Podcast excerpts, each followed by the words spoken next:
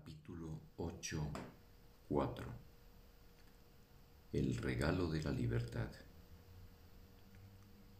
Si lo que la voluntad de Dios dispone para ti es paz y dicha absolutas, y eso no es lo único que experimentas, es que te estás negando a reconocer su voluntad.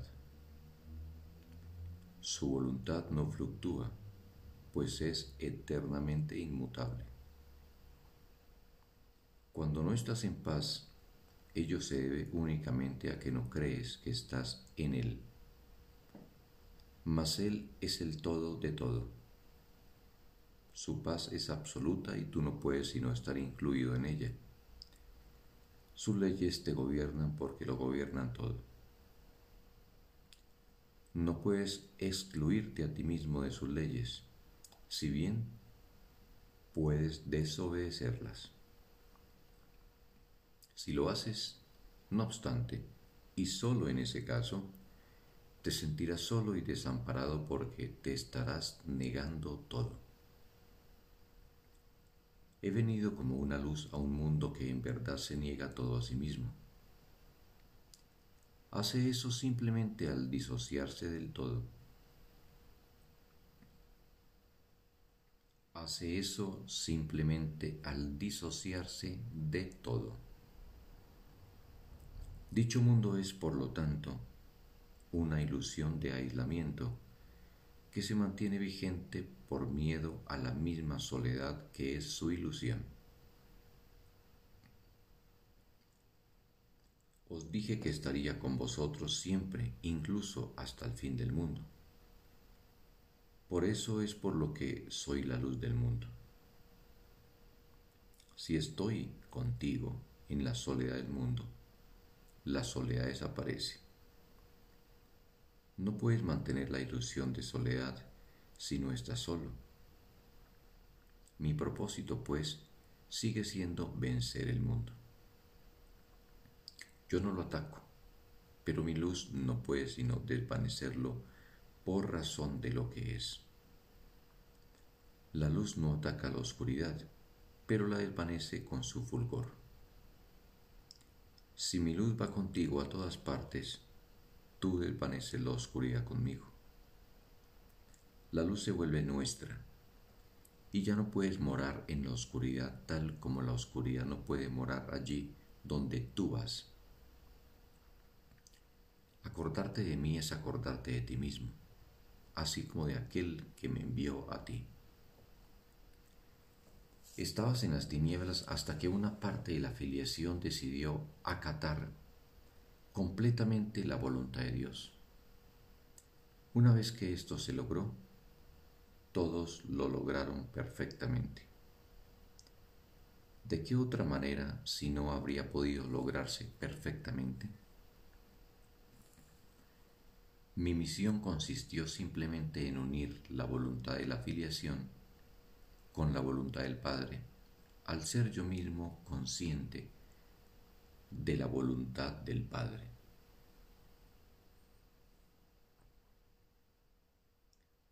Esta es la conciencia que vine a impartirte y el problema que tienes en aceptarla es el problema de este mundo.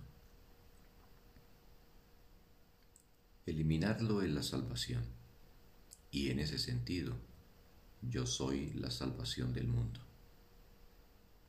El mundo, por lo tanto, no puede sino aborrecerme y rechazarme, ya que el mundo es la creencia de que el amor es imposible. Si aceptases el hecho de que yo estoy contigo, estarías negando al mundo y aceptando a Dios. Mi voluntad es la suya y tu decisión de escucharme es la decisión de escuchar su voz y de hacer su voluntad. De la misma manera en que Dios me envió a ti,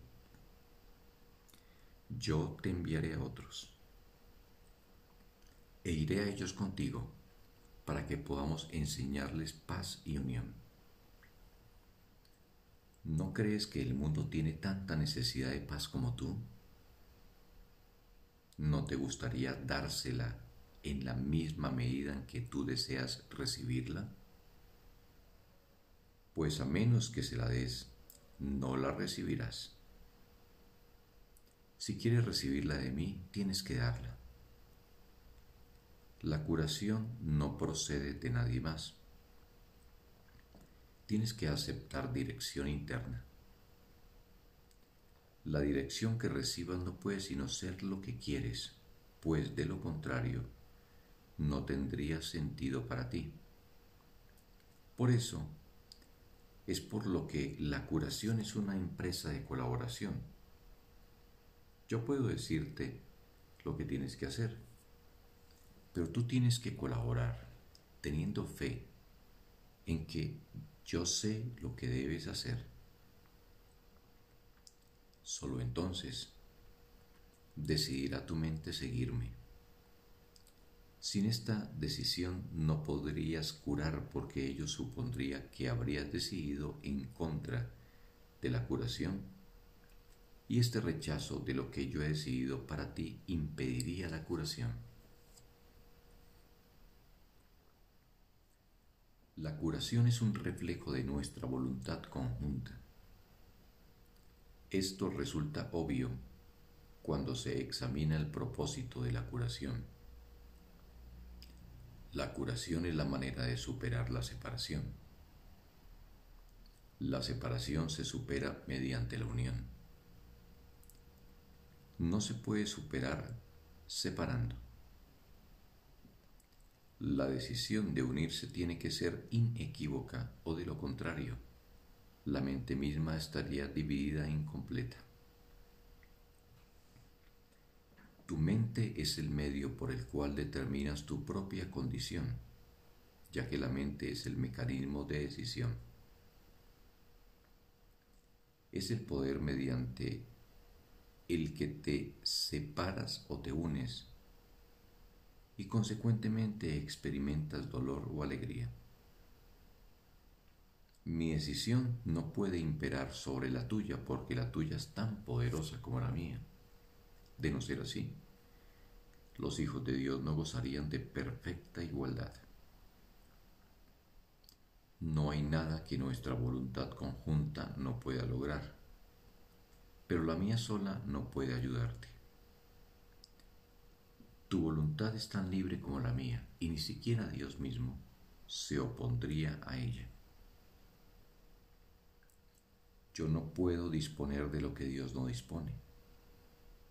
Puedo ofrecerte mi fuerza para hacer que la tuya sea invencible, pero no puedo oponerme a tu decisión sin rivalizar con ella y consecuentemente sin violar lo que la voluntad de Dios ha dispuesto para ti. Nada que Dios creó puede oponerse a tu decisión. De la misma manera en que nada que Dios creó puede oponerse a su voluntad. Dios le dio a tu voluntad el poder que ella posee, y yo no puedo sino respetarlo en honor de su poder. Si quieres ser como yo, te ayudaré, pues sé que somos iguales. Si quieres ser diferente, aguardaré hasta que cambies de parecer. Yo puedo enseñarte, pero tú tienes que elegir seguir mis enseñanzas.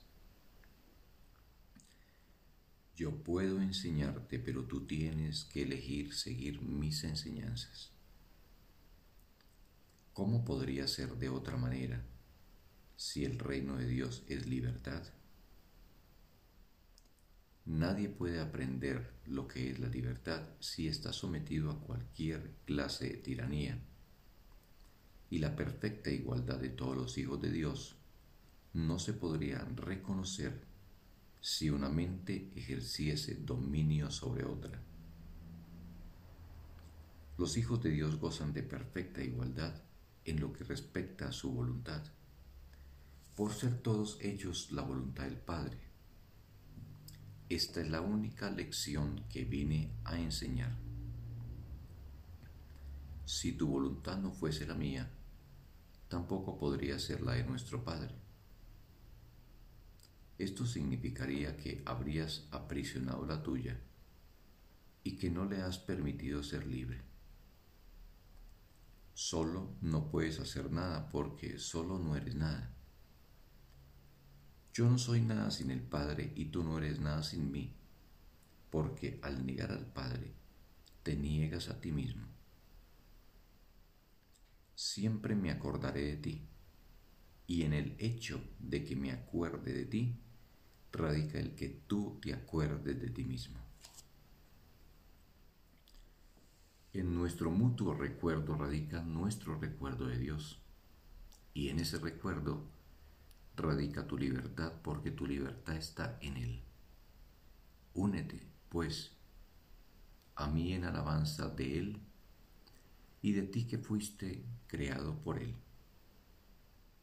Este es nuestro regalo de gratitud hacia Él, que Él a su vez compartirá con todas sus creaciones a las que da por igual todo lo que es aceptable para Él. Por ser aceptable para Él es el regalo de la libertad, que es lo que su voluntad dispone para todos sus hijos. Al ofrecer libertad, te liberarás. La libertad es el único regalo que les puedes ofrecer a los hijos de Dios ya que es el reconocimiento de lo que ellos son y de lo que Él es. La libertad es creación porque es amor. No amas a quien tratas de aprisionar. Por lo tanto, cuando tratas de aprisionar a alguien incluyéndote a ti mismo, no le amas y no te puedes identificar con él. Cuando te aprisionas a ti mismo, pierdes de vista tu verdadera identificación conmigo y con el Padre. Tu identificación es con el Padre y con el Hijo. Es imposible que te identifiques con uno y no con el otro. Si eres parte de uno, eres parte del otro, ya que ambos son uno. La Santísima Trinidad es santa porque es una. Si te excluyes a ti mismo de esta unión, estás percibiendo a la Santísima Trinidad como desunida. Tú no puedes sino estar incluido en ella porque la Santísima Trinidad lo es todo. A menos que ocupes el lugar que te corresponde en ella y cumpla la función que por ser parte de ella te corresponde llevar a cabo, la Santísima Trinidad estará tan desposeída como tú. Ninguna de sus partes puede estar aprisionada si es que su verdad ha de conocerse. Fin del texto. Un sagrado día para todos.